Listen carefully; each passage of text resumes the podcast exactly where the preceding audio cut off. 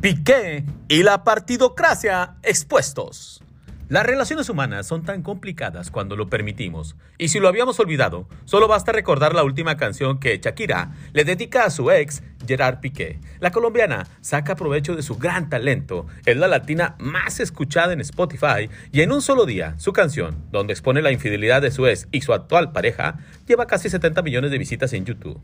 Algo similar sucedió en la partidocracia neolonesa. La reunión de la mesa metropolitana fue otra sesión 53, como la melodía de Shakira, y es que Miguel Treviño expuso a los alcaldes del Pacto por Nuevo León, y los alcaldes se defendieron y cada uno dio sus argumentos. Sin embargo, el más expuesto en esto fue César Garza, quien hace un mes despotricó contra el gobernador, y ahora se desvivía por halagos al mandatario.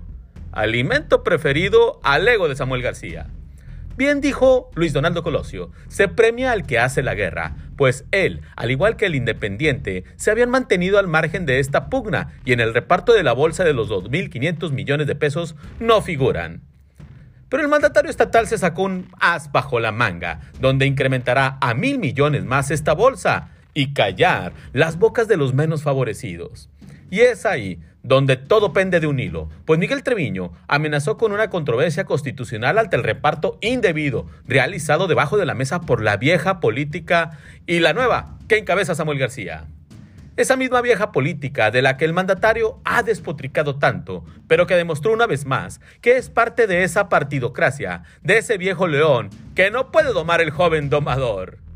Y parafraseando a Shakira en su melodía, tanto que te dabas de campeón, y cuando Nuevo León te necesitaba, diste tu peor versión.